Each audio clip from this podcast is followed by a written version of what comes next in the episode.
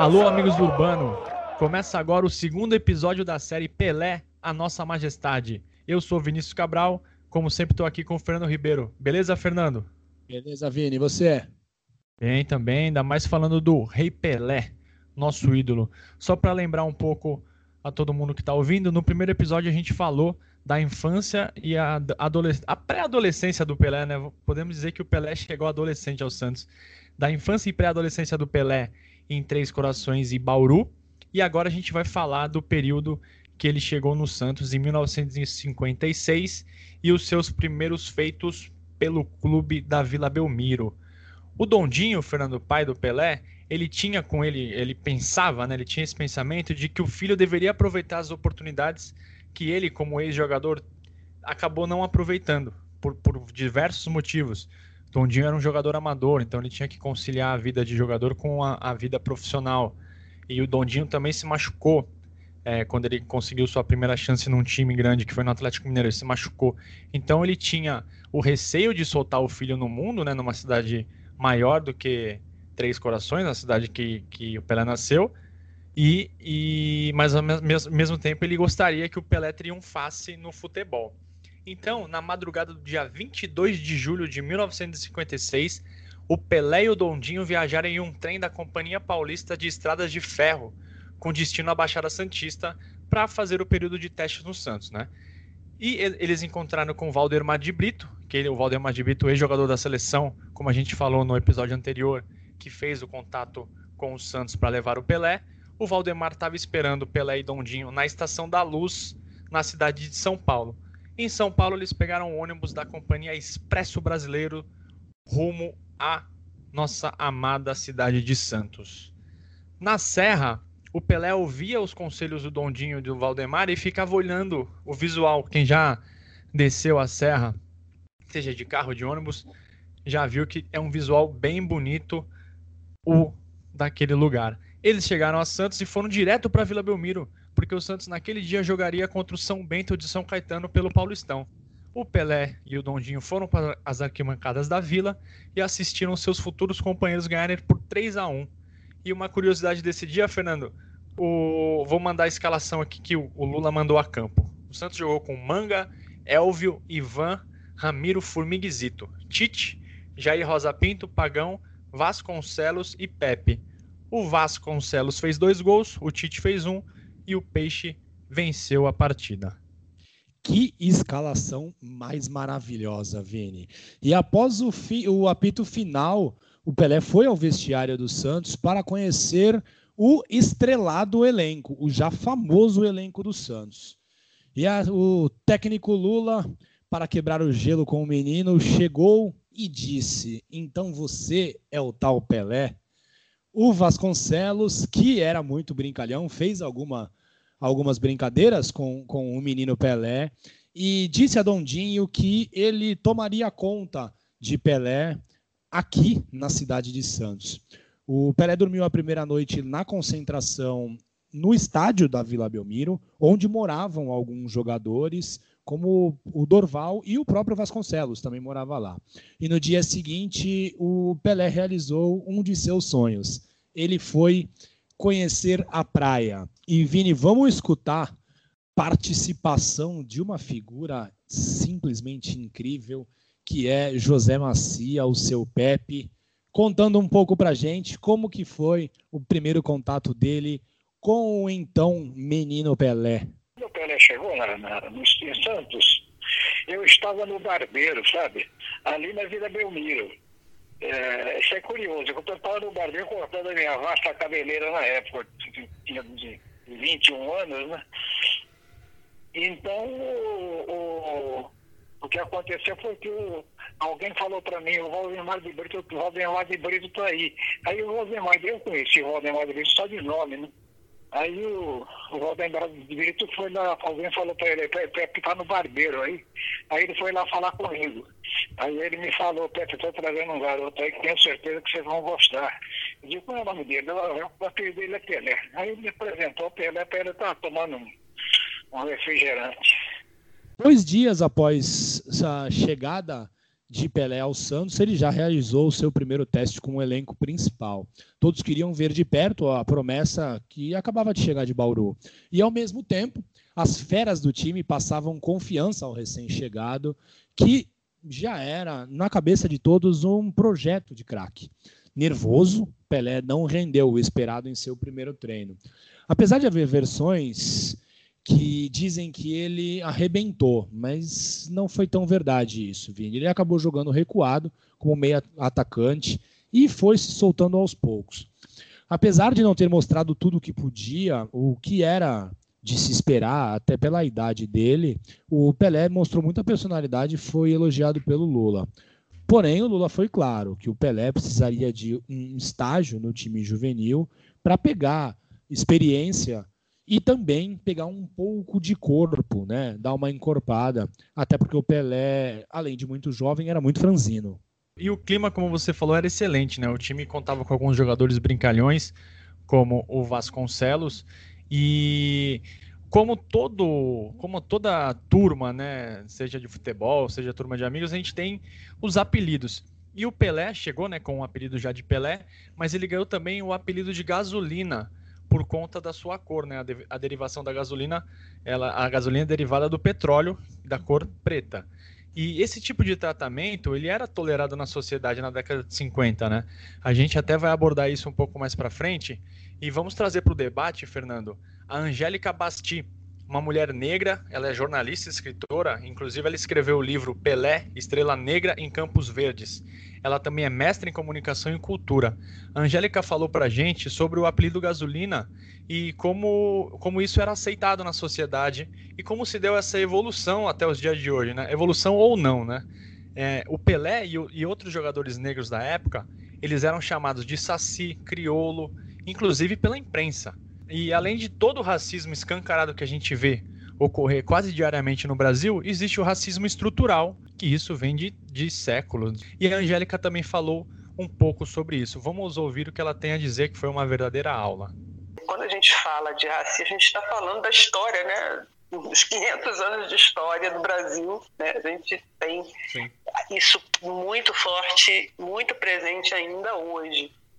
Quando você trouxe aí o, o, os apelidos, né, gasolina, né, e outros, alemão, né, o Pelé teve pelo menos três apelidos ao longo da trajetória dele, é, apelidos esses, né, que sempre é, fizeram o, o apagamento, né, é, na, na, verdade tro, é, trouxeram, fizeram o apagamento, eles trouxeram, evidenciaram essa questão racial. Eu me lembrei de, do grafite, né? Que é que hoje conhecido como grafite, né? Sim. E que é um comentarista negro e que está é, altamente talentoso, mas a gente conhece como grafite. Exatamente. Então, é um exemplo né, de, um, de um, um outro jogador, jogador né, negro que hoje comentarista e a gente pode perceber, né? Ele continua com o apelido, né? Que o delimita a partir da sua cor da pele, mas ele hoje ocupa um espaço né, na imprensa, né, que é de comentarista, um dos raros comentaristas negros que a gente tem. E se a gente for verificar é, comentaristas negros no esporte, né, é evidente, mas se a gente for verificar né, dentro do esporte, né, e em especial dentro do futebol, a gente ainda está né, sem uh, referências negras né, de destaque. Né? Os, os, os, técnicos de futebol, né, a gente tem raríssimos, né, um ou dois né, técnicos de futebol, os goleiros, né? então a gente tem muitos resquícios daquela época, anterior inclusive ao Pelé, em que é, os jogadores negros eles estavam muito associados, né, na época do Pelé também, a, como eu disse, a essa ideia do mito da democracia racial e das três raças, e por conta do racismo, o elemento negro sempre associado a, a, a, a valores negativos, né? É importante ouvir depoimentos de pessoas como a Angélica, Fernando. E para até atestar um pouquinho mais o que ela falou, ela também contou sobre o contexto da sociedade brasileira na juventude do Pelé, nos anos 50 e 60, e a percepção que o próprio Pelé e o negro em geral tinham da sociedade. O pano de fundo né, de tudo isso é compreender as contradições que a sociedade brasileira tem e que fez com que o Pelé, né, como um bem-sucedido homem é, do futebol, ao mesmo tempo, na sua trajetória, a gente identificar vários casos de racismo. Ele estava ao mesmo é, ele estava rodeado de casos, né? então rodeado de expressões, né, de narrativas racistas né, é, em torno dele, mas ainda assim nem o próprio Pelé identificava isso.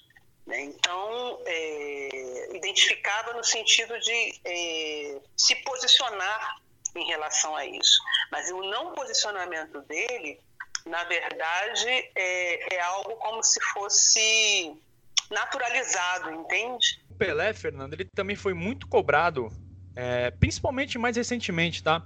Nessa, porque agora a gente tem principalmente celebridades do esporte engajadas na luta contra o racismo, e ele sempre foi cobrado pela falta de um posicionamento mais firme sobre esse tema, é, agora e também nos seus tempos de jogador. E a Angélica também falou sobre esse silenciamento da população negra na sociedade brasileira e de como o negro tende só a perder nas, nessas situações. A Angélica também acredita que esse silenciamento é prejudicial não só para os negros, mas para a evolução do país como um todo. O, silêncio, o que, que significa o silêncio né? para as pessoas negras? É, eu vou trazer uma ideia de, de um outro movimento aí que silêncio é igual à morte, né? Então, o silenciamento é, é a expressão do impacto do racismo nas relações sociais brasileiras. O silenciamento é uma das faces mais cruéis né, da desumanização. Então, quando você é, diz que é, seja uma pessoa de destaque, uma pessoa anônima, né, você só tem a perder né, nessas situações, né, você vai sofrer represálias, na verdade, é, é, é uma imposição do sistema que para que você se silencie. Né? Então, você se invisibilize. Né? Então, uh, não, é, não é, é como se fosse uma armadilha. Né? Você não tem que, que fazer. Se você falar, se, é aquela expressão, se correr o bicho pega, se ficar o bicho come. E, na verdade, essa é uma armadilha. É ainda uma face também cruel do próprio racismo, né? Dessas contradições. Né? Então, as pessoas negras nesse país, elas fazem esses enfrentamentos no seu cotidiano, no seu dia a dia. Na verdade, quem perde né, com, essa, com essas contradições e com, essas, é, é, com esses mecanismos né, de opressão a partir do racismo é o Brasil. O Brasil é o país que tem perdido sistematicamente, porque você perde talentos, você perde é, é, pessoas com, com é, possibilidades né, gigantescas de construir, de contribuir para um, um, um país né, melhor. Então, na verdade, não são as pessoas que estão é, perdendo, se posicionando ou não. Né? As pessoas estão nas suas lutas diárias e estão fazendo o que é possível para poder literalmente sobreviver e estão sobrevivendo e estão fazendo as contribu suas contribuições. Mas o grande perdedor nessa história é o Brasil, do ponto de vista de uma sociedade, né, de um crescimento, de, de um desenvolvimento de uma sociedade. Muito bom ouvir todo esse relato da Angélica é uma pessoa que com certeza agrega muito para o tema que a gente que a gente está abordando agora e ela vai voltar mais para frente para falar um pouco mais sobre isso nos próximos episódios. Precisamos e... de mais angélicas na nossa sociedade, Vini. Sim, a gente a gente como homem branco hétero classe média a gente é muito privilegiado e às vezes a gente precisa entender as dores das pessoas e ver como a gente pode ajudar para acabar com tudo o que está acontecendo pelo Brasil, não só pelo Brasil, né, no Brasil e no mundo inteiro. E voltando ao campo, Fernando, o, após uma sequência de treinos, o Pelé foi chamado para assinar o seu contrato. Ou seja, lembrando um pouquinho mais recente, o Zé Love disse que não faria testes, né? No Milan, ele jogou é no Santos. É que, é que o Pelé não tinha ganhado Libertadores ainda, Vini, por isso Verdade. que ele fez testes. Ele, o Zé Love ganhou Libertadores e não quis fazer teste no Milan. O Pelé, ele fez um período de testes e passou, obviamente. Com isso, ele passou a ganhar 6 mil cruzeiros, além da garantia de morar nas dependências da Vila Belmiro e de ter as refeições feitas pela dona Antônia. Porém, um pouquinho antes da assinatura, ele teve de ir a Bauru convencer os pais. Novamente, a dona Celeste e a avó Ambrosina foram contra. Elas choraram bastante e fizeram até Pelé pensar em desistir. Só que, de novo, o Valdemar de Brito entrou em, é, Valdemar de Brito entrou em cena para garantir tranquilidade à família e dizer que o destino do menino estava seguro em Santos. Essa assinatura de contrato rendeu aquela histórica foto do Pelé novinho, novinho, assinando seu primeiro compromisso com um clube profissional. O Pelé também era aconselhado o tempo inteiro a manter a humildade e não deixar a máscara tomar conta. Só que, como um garoto de 16 anos, ele sentia a falta das peladas em Bauru, de 15, 15 anos, ele sentia a falta das peladas em Bauru, da família e dos amigos. Só que o ambiente favorável da cidade e do Santos Futebol Clube ajudavam o garoto. A Gazeta Esportiva, que era o principal jornal esportivo do estado de São Paulo, repercutiu a chegada daquela jovem promessa na Baixada Santista nas páginas de sua edição do dia 25 de julho de 1956, Vini. Abre aspas. O Santos Futebol Clube contratou hoje uma verdadeira revelação. Trata-se de um garoto de 16 anos tra trazido a esta cidade pelo veterano Valdemar de Brito e que nos testes a que foi submetido impressionou a tal ponto que o campeão contratou imediatamente por 6 mil cruzeiros mensais comprometendo-se ainda o alvinegro a pagar-lhe os estudos. O nome do menino revelação, que atua como dianteiro nas pontas e nas meias, é simplesmente Pelé. Ao que afirma, trata-se de um verdadeiro prodígio, fecha aspas. E a publicação, uh, a Gazeta Esportiva, prometeu outras matérias sobre o menino e disse que, ao que tudo indicava, Pelé iria abafar no futebol paulista e brasileiro. Porém, como nem tudo são flores nesta vida, Pelé quase, quase deixou a Vila Belmiro antes mesmo de estrear pela equipe principal. Ele quase foi embora após perder um pênalti pela equipe amadora do Santos, né, das categorias de base, que era chamado de amador à época, numa final contra a equipe do Jabaquara. E ele só não foi embora porque ele literalmente foi impedido de deixar a Vila Belmiro no dia seguinte pelo porteiro. Além, obviamente, da diretoria e dos jogadores. Ele já estava de malas prontas para ir embora.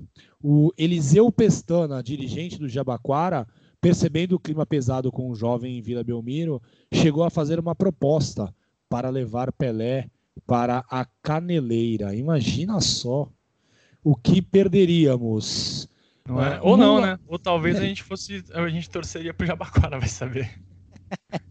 é verdade, Vini, é verdade. E o técnico Lula comandava o elenco Santista com bastante maestria.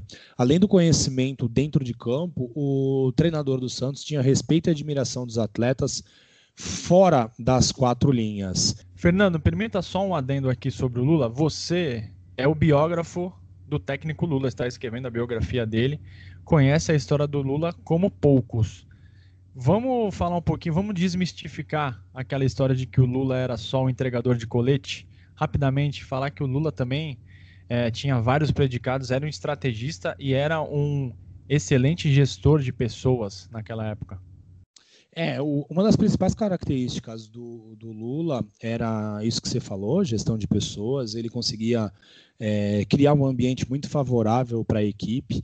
E a outra capacidade que o Lula tinha era um olhar muito certeiro para jogadores. Em pouquíssimo tempo ele conseguia distinguir quem era bom e quem não era tão bom ou teria alguma dificuldade. E isso é, ajudou muito o Santos. No caso do Pelé, a, a, a, presença do Lula foi fundamental. Primeiro, porque o Lula tinha esse, essa capacidade de enxergar mais à frente e conseguir entender um jovem com potencial. E outra situação também é que o Lula ele não tinha medo algum e ele até preferia lançar jovens no time principal do Santos. Isso não era tão comum na época. Então, é, jogadores como o Del Vecchio, como o Pepe, como o Ramiro, como o Álvaro, como o próprio Pelé, tiveram muitas chances com o Lula, tiveram a confiança necessária, o incentivo necessário, e todos eles se tornaram grandíssimos jogadores. Coutinho, Edu, depois o Lima, que foi contratado, mas também era muito jovem. Enfim, foram jogadores que, que tiveram suas carreiras potencializadas por trabalhar com um técnico que acreditava nos jovens, e que transmitia muita confiança. E outra coisa, o Lula não atrapalhava, né? Não é aquele técnico que queria ensinar o jogador a jogar. E, e, isso facilita muita coisa, por incrível que pareça, né? Tem muito técnico que acha que conhece mais do jogo, né? Do que, o, do que quem está dentro do campo do que o jogador. A gente, lógico, a gente sabe o valor que ele tem, mas a gente percebe também que, que é, é, uma, é um consenso geral, né? Que ele não tem o valor merecido. A gente vê várias listas de melhores técnicos brasileiros da história. O Lula não, não aparece. Lula, ele, aqui no país, ele não tem o valor que ele tanto mereceu, até pela qualidade do time, né? O time era muito bom, mas se esquecem de que quem montou aquele time foi ele. Enfim, um dia contaremos a história do Lula em formato podcast também, Fernando. Exatamente, Vini. Olha, vai, vamos precisar de alguns episódios. Uh, Pelé seguia treinando entre os profissionais, mas ele jogava realmente pelo juvenil e pelo amador do clube. O seu primeiro jogo como juvenil foi contra o Vasco da Gama, o chamado Vasquinho, que é um tradicional clube que ainda existe aqui em Santos. Ele brilhou pela equipe juvenil e logo foi para o Amador, que era basicamente como se fosse um junior, uma espécie de time de aspirantes.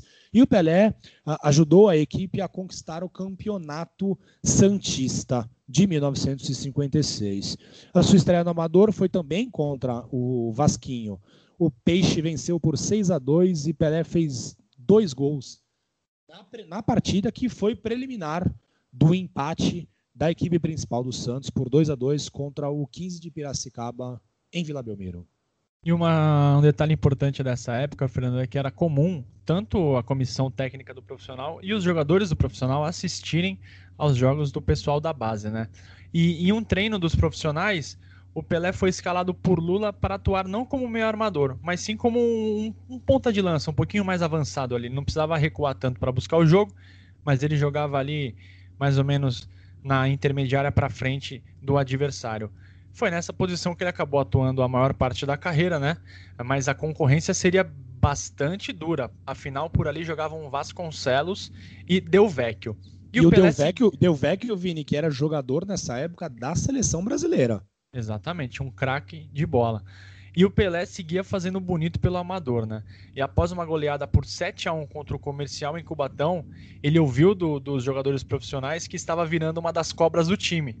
E os jornais de Santos já começavam a repercutir as façanhas do novato. Vamos passar aqui a lista de jogos que o Pelé fez pelo amador do time do Santos. Um 6 a 2 contra o Vasco da Gama. O Vasco da Gama é o Vasco de Santos, que nem o Fernando falou. Ele fez dois gols. 8 a 0 na Portuguesa Santista, fez um gol. 4 a 0 contra o Lanús, fez um gol. 3 a 1 no Praia, não fez nenhum gol. 7 a 1 no Comercial, esse jogo que ele fez 4 gols em Cubatão. 3 a 0 contra o ABC, ele fez um gol. 3 a 1 contra os Portuários, ele fez um gol. A derrota para o Jabaquara, que o Fernando falou agora há pouco. 4 a 0 contra o Lanús. Outra derrota para o Jabaquara, é uma pedra no sapato do Santos.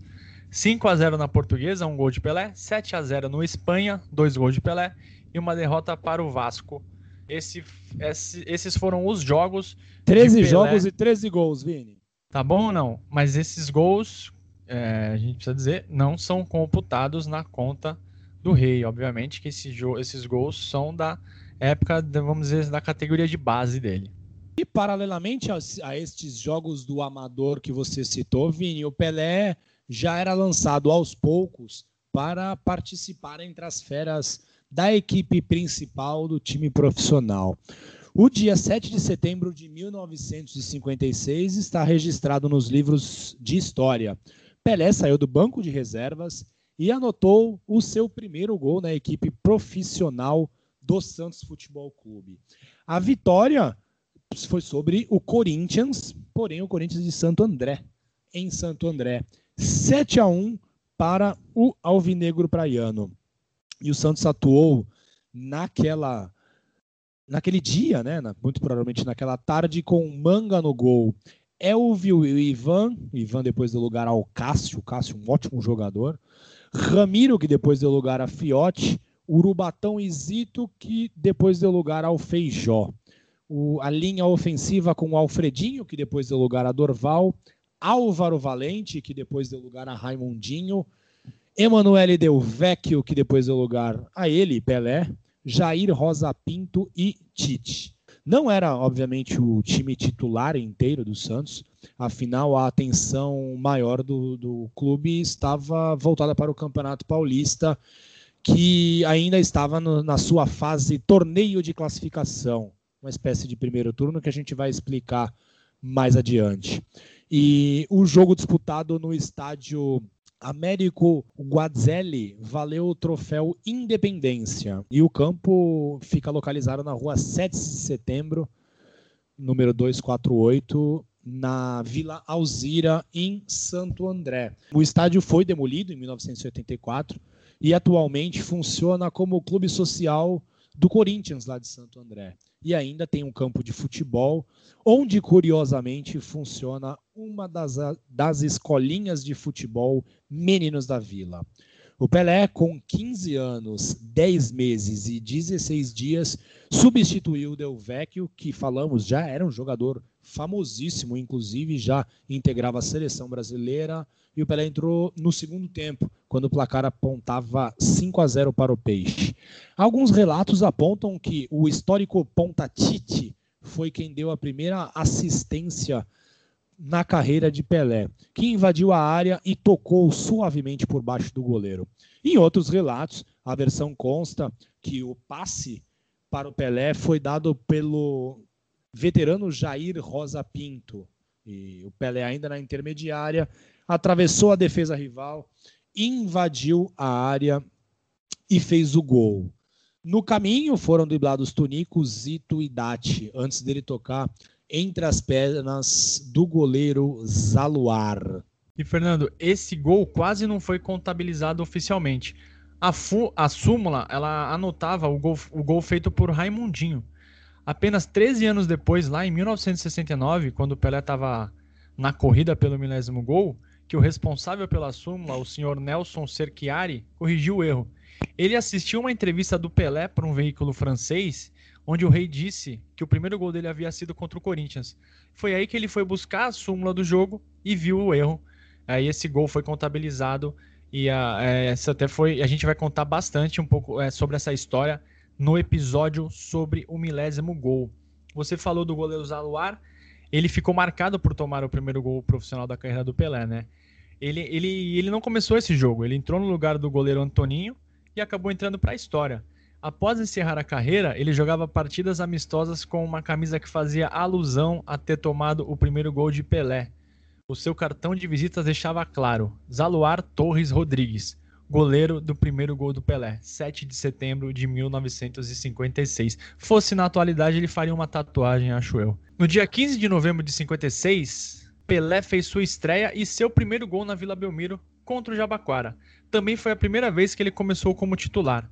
O jogo valeu pelo Troféu Fraternidade, em comemoração ao aniversário do Jabuca, e o Peixe bateu o rival local por 4 a 2.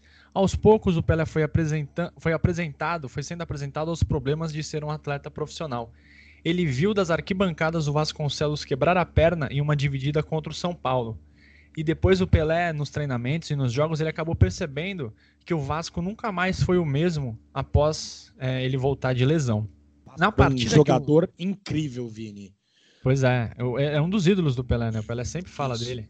E essa dividida foi contra ninguém menos do que Mauro Ramos de Oliveira. Ele mesmo, que vai voltar logo mais no nosso podcast agora jogando pelo Santos, né? Essa partida que o Vasco quebrou a perna, ela foi válida pela reta final da, da Série Azul do Paulistão de 56. O Paulistão começou com 18 clubes em uma mesma chave, chamado Torneio de Classificação. O Santos venceu essa, essa etapa após 13 vitórias e 4 empates. Depois disso, os 10 primeiros foram disputar a Série Azul e os 8, os 8 últimos competiram na Série Branca. O Santos disputava cabeça a cabeça com o São Paulo a liderança da Série Azul. Como atual campeão, né, o Santos era o campeão de 55, o Peixe era favorito, mas acabou empatando com o São Paulo em seis pontos perdidos na tabela. No jogo de desempate, realizado já em, em 3 de janeiro de 57, o Santos foi até o Pacaembu e, diante de mais de 58, 51 mil torcedores, venceu por 4 a 2 gols de Feijó, Tite e dois gols de Del Vecchio e, e, foi campeão. O Tite foi o artilheiro do Santos com 17 gols e ficou apenas, apenas um atrás do Zezinho, que com 18 gols foi o artilheiro. O Zezinho defendia o São Paulo. O Santos foi pela primeira vez bicampeão paulista. Isso aqui é até um detalhe legal, Fernando, porque é, o Pelé chegou num time que já era muito forte. Né? Era o melhor time de São Paulo, tinha, tinha sido campeão e o Pelé acompanhou o bicampeonato ali e eh, tinha uma base fortíssima e foi um casamento perfeito, né? A gente, muita gente fala, ah, não, mas o Santos não seria nada sem o Pelé. Talvez não, não, não, ganhasse tanto, mas o Pelé não chegou em um time qualquer. Isso que é, é bom deixar bem claro. Em resumo, Fernando, o ano de chegada do Pelé, o ano de 56, né, serviu para ele se ambientar com o elenco, a comissão técnica, conhecer a cidade, mas ele acabou passando a maior parte do tempo atuando pelo amador pelo profissional foram dois jogos, dois gols e bicampeonato paulista conquistado pelos seus companheiros. Vini era uma equipe incrível, inclusive considerada pela imprensa o, o melhor elenco do futebol brasileiro. Né? Uh, no meio de campo do Santos, na linha intermediária que eles chamavam, é, jogava Ramiro, Formiga e Zito. Isso significava que jogadores como Cássio e Urubatão ficavam na reserva, na maior parte dos casos. Né? No ataque do Santos, quando Jair Rosa Pinto jogava, o Álvaro Valente ficava de fora. Quando o Delvecchio jogava, o Pagão ficava de fora. Quando o Pepe jogava, o Tite ficava de fora ou ele tinha que ir para ponta direita. Então, assim, o Pelé chegou num elenco incrível, numa equipe incrível, que só potencializou todo o talento que ele tinha, mas ele chegou numa equipe que era considerada a melhor equipe do futebol brasileiro, quiçá uma das melhores equipes da América do Sul. E Vini, chegando depois da lesão do Vasconcelos, e o Pelé, obviamente, acabou tendo muitas oportunidades, chegou, enfim, a sua primeira partida internacional. Em janeiro de 1957, pouquíssimos dias depois da conquista do Campeonato Paulista de 56, o Santos recebeu o AIK da Suécia, o AIK, que é da cidade de Estocolmo, a capital sueca, e o Santos venceu por 1 a 0. E esta foi a primeira partida internacional da carreira do Rei Pelé. E a Suécia, obviamente, é, voltaria à vida do Rei Pelé, e a gente vai acompanhar isso no podcast de uma maneira muito especial, num ano depois. Então, Pelé só tinha vencido pelo Peixe, Vini. Foram três jogos e três vitórias. E a primeira derrota do Pelé como um profissional foi para a Portuguesa de Desportos, um 4 a 2 num amistoso realizado em Vila Belmiro. O Pelé rodou o mundo pelo Santos, né? Mas a sua primeira excursão com o time não foi para o exterior e sim para o sul do país. Entre 17 de fevereiro e 31 de março de 1957, o Santos fez 10 partidas no sul do país. O primeiro jogo de Pelé fora de São Paulo foi na vitória por 5 a 0 contra o América de Joinville. E o Pelé não foi às redes nessa partida. Alternando-se entre titular e reserva, Pelé passou batido nos sete jogos seguintes. O seu primeiro gol fora do estado de São Paulo foi contra o combinado dos times do Guarani e do Bagé, na cidade de Bagé. O jovem entrou no lugar de Delvecchio e fez o gol do Santos no empate em 1 a 1. Em abril, o Santos comemorava o seu aniversário e o Santos realizou uma série de partidas comemorativas. Em um dos amistosos, O rival, o podemos chamar de vítima, como queiram, foi o Corinthians. Na vitória por 5 a 3 do Santos, Pelé fez o primeiro dos 50 gols que ele marcaria contra o rival da capital. No jogo seguinte, contra o Guarani, pela primeira vez marcou dois gols em uma mesma partida e ajudou o Peixe a vencer o amistoso por 6 a 1. Também foi no ano de estreia que ele marcou três gols em uma mesma partida, numa partida entre um combinado Santos e Vasco, que bateu por 6 a 1 os portugueses do Belenenses, e no primeiro ano também Pelé marcou quatro gols em uma mesma partida, numa partida contra o Lavras de Minas Gerais. A sua estreia no maior estádio do estado, o Pacaembu, também foi com gol e com vitória. Foi um 3 a 1 contra o São Paulo Futebol Clube. Já no seu debut no maior estádio do mundo, o Maracanã, não foi boas, não tiveram boas recordações. 4 a 0 para o Flamengo. Em maio, o Pelé jogou pela primeira vez contra o Palmeiras e fez dois gols na vitória santista por 3 a 0. Ou seja, no primeiro encontro contra os três principais rivais do Santos, Pelé marcou em todos eles. Vamos dar uma atenção especial para esse combinado Santos e Vasco que você falou, Fernando. É, em junho, os dois times formaram, os, os, dois elencos, né, formaram esse, esse combinado de Santos e Vasco. E ele fez, esse combinado fez quatro amistosos, três no Maracanã e um em São Paulo. Era um, era um vamos dizer, um semi-amistoso, porque os jogos foram válidos pelo Torneio Internacional do Morumbi, que foi um torneio organizado pelo São Paulo para promover a inauguração de seu estádio. A competição não chegou ao fim por problemas de agenda, mas o Pelé mostrou do que era capaz. Foi nos três jogos no maior do mundo que o Pelé, o Pelé mostrou quase todo o seu repertório. Ele fez cinco gols e apresentações de gala que chamaram a atenção da torcida e também da torcida da imprensa e também da comissão técnica da seleção brasileira. O Jornal dos Esportes, do dia 20 de junho de 57, um dia após o Pelé marcar os três gols contra o, o Belenenses, falou o seguinte: abre aspas. Pelé, com 16 anos e meio, fez coisas lindas e goaus de antologia. Um jogador admirável que espanta pela precocidade e nos faz desejar sinceramente que não se deixe transviar pelos elogios que lhe, que lhe fazem justiça, mas não o endeusam. Com humildade de trabalho, Pelé poderá tornar-se rapidamente um dos maiores jogadores brasileiros de ataque marcou três tentos maravilhosos e deu um grande passe a Pepe para encerrar a contagem. Foi sozinho um espetáculo inteiro. Espantou os portugueses. O Belenenses, que tomou esse 6 a 1 era o terceiro colocado do campeonato português naquela ocasião.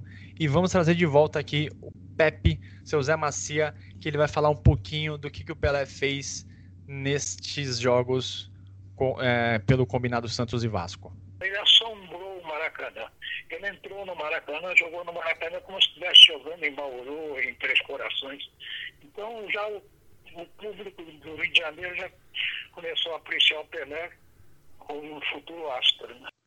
Com apenas 16 anos, Pelé foi convocado pelo técnico da seleção brasileira, Silvio Pirillo, na convocatória para a equipe que iria enfrentar a Argentina pela tradicional Copa Roca. Após excelentes atuações pelo Santos, foram 25 gols marcados em 34 partidas. O Pelé era alvo de brincadeiras dos companheiros, que diziam que a sua hora na seleção já estava próxima. Pelé soube da convocação em uma visita aos pais na cidade de Bauru.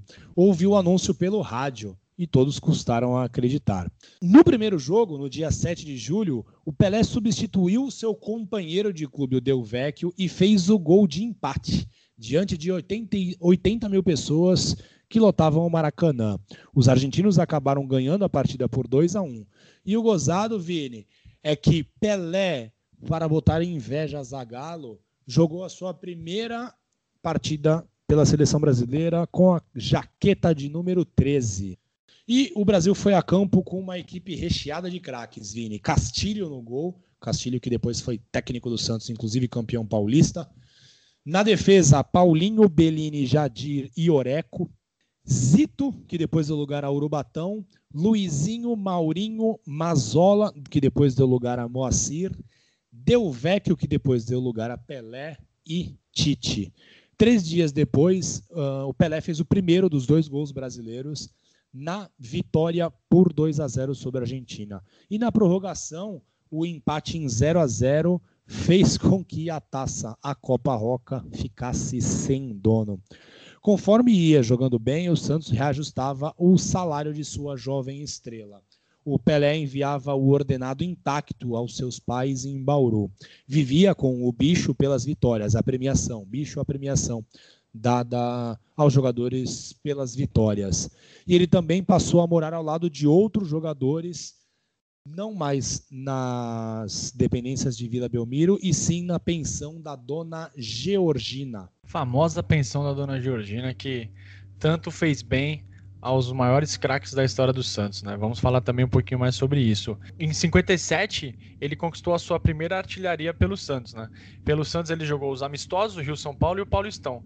O Peixe não conseguiu o tricampeonato, ficou em segundo atrás do São Paulo, mas o Pelé foi artilheiro com 17 gols. Foi a primeira das 10 vezes que o Rei foi o anotador máximo do certame estadual. Ele terminou a temporada de 57 com 66 gols em 66 jogos, tá bom? Para quem tinha 17 anos. É um boa Não, e boa parte desses gols, Fernando, ele tinha 16 anos apenas, porque ele, o Pelé nasceu em outubro, né? Então de janeiro a outubro ele foi fazendo gol com 16 anos. E uma curiosidade dessa época é que em 1957 o Carlos Henrique Roma, filho do ex-presidente Modesto Roma, o, o, Modesto pai, né, não esse Modesto mais atual, ele criou o hino oficial do Santos, só reconhecido como hino oficial em 1996.